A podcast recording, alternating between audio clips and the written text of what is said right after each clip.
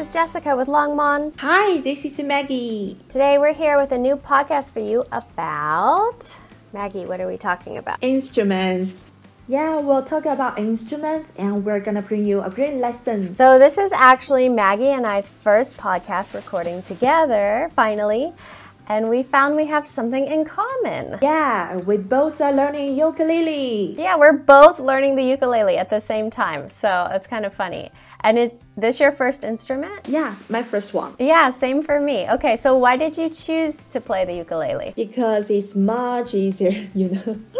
I've tried piano and drums before with my friends, but after several lessons, I got bored. Later, my friends gave me a ukulele, but I haven't started to learn it until three years later. Oh my gosh, three years. You waited three years. Yeah, How do you say long. ukulele in Chinese? Ukulele. Oh, it sounds sounds similar, right? Yeah. Okay, cool. Mm.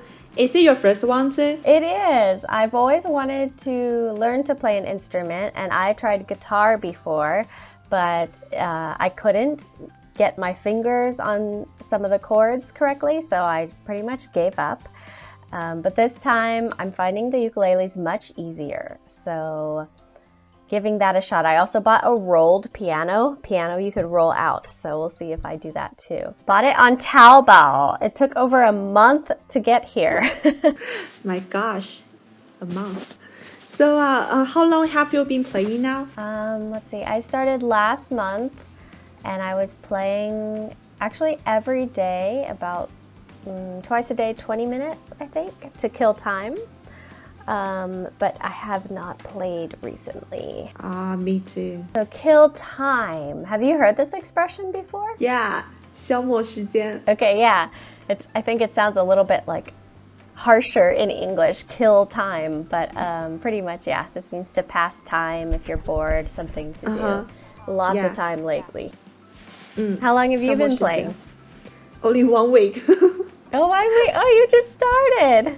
yeah, I'm a beginner. I just started with great passion, and I hope I won't give up this time. so, what are you using to help you learn? Uh, I use an app.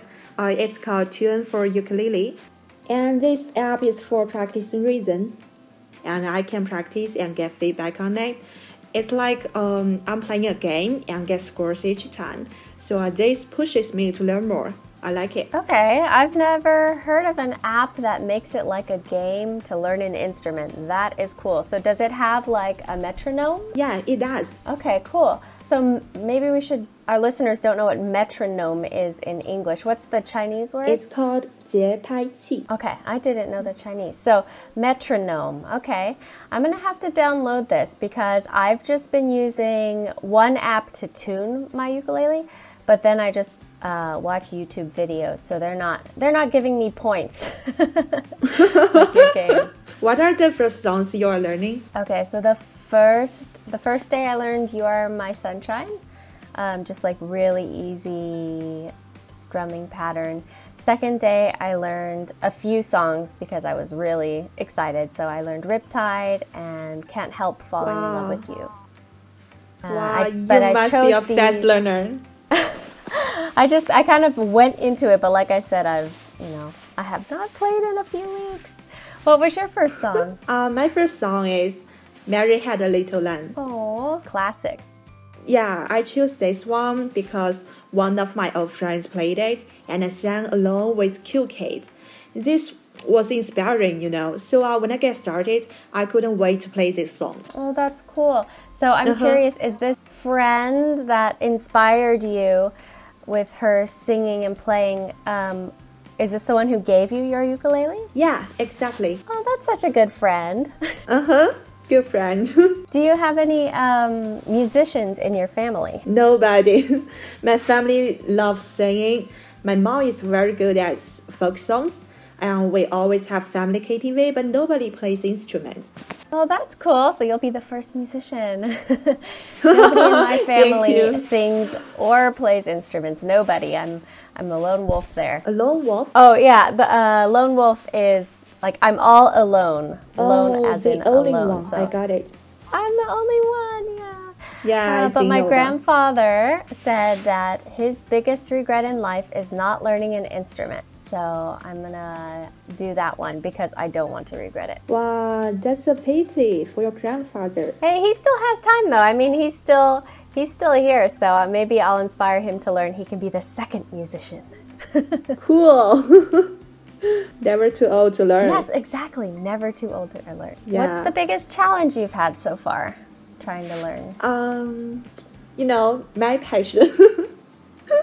uh, learning ukulele begins from my great passion and motivation, but I'm afraid it will end with my low passion. because my friends always say I'm a three minute passion person, and I think that's true. A three minute passion person. Oh my god. okay, so I understand your meaning of this. I'm trying to think how we would, we probably have an expression for this in English. So let's see. I'm the same way. In the beginning, you're really motivated, and then you kind of lose your motivation quickly. Um, I start so many things I don't finish. So, how would we Uh-huh. say this? We could say lack of motivation, short attention span. Oh, short attention span. And this is like your attention's on one thing, but then it's really easy for you to want to do something else. Uh huh. So, do you have someone helping to motivate you? Mm, yeah, I have a partner. He's learning too. Oh, that's okay. So, we're all learning ukulele. Oh, we're, we're thinking the same thought. So uh, we three can create a WeChat crew for learning, right? There you go. And then our next podcast will sing and play. so for our listeners, if you want to learn easy instrument, ukulele will be a great recommendation. Yeah, for sure. It's Yeah, will do.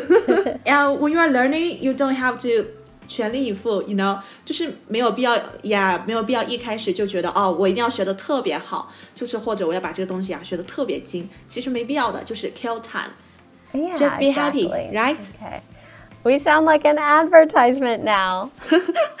Yeah, our listeners should buy a ukulele right now. Give it a shot. Give it a shot. Yeah, that's a good expression. So give it a shot means try it out. Yeah, just try. 所以啊，咱们听众朋友们呢，在这段期间可以尝试着去学习一门新的乐器，用音乐给自己创造快乐，不用给自己太大压力，就享受就好了。Just enjoy the learning process, right? All right, thanks everybody. We're going to go practice. Yeah, thank you for your listening, and maybe we'll play ukulele next time. All right, see you next time. Thanks so much, Maggie. thank you, Jess. Take care. Bye bye.